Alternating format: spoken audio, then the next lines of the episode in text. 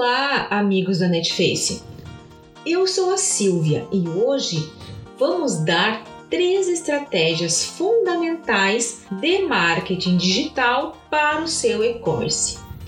Bem-vindos ao nosso episódio. Se você acompanhou nossos últimos conteúdos, aprendeu um pouco mais sobre marketing digital direcionado ao e-commerce.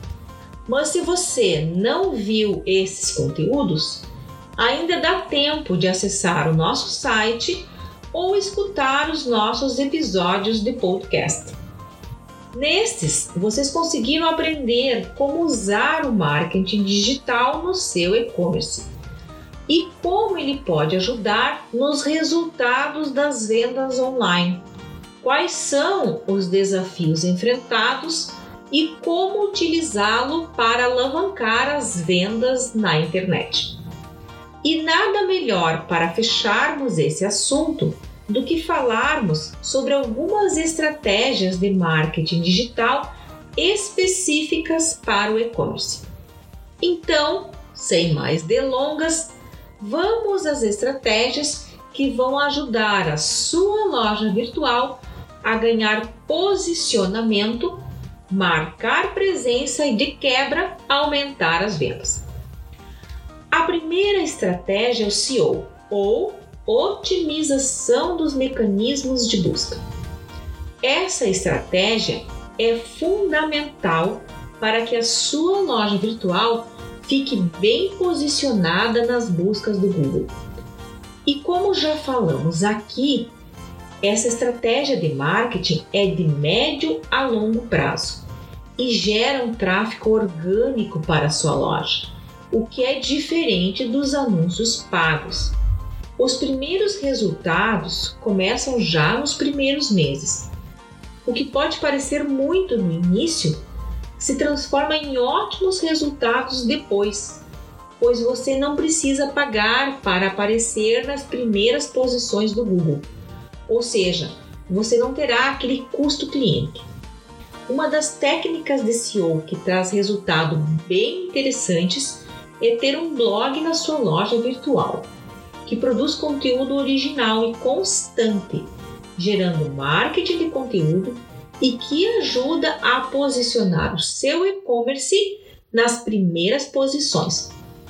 Se quiser informações mais detalhadas sobre como utilizar o SEO no seu e-commerce, leia o nosso artigo lá no site O que o SEO pode fazer para o seu e-commerce. A segunda estratégia é a personalização da sua loja virtual. Esta faz toda a diferença na performance. E aqui vou dar um exemplo bem prático. Sabe aquelas lojas padrão que você acessa e vê que tem mais de 10 lojas iguais e que não muda nem personaliza de acordo com o visitante? Pois é disso que estamos falando. Se o seu e-commerce é dessas plataformas, dificilmente vai trazer um resultado.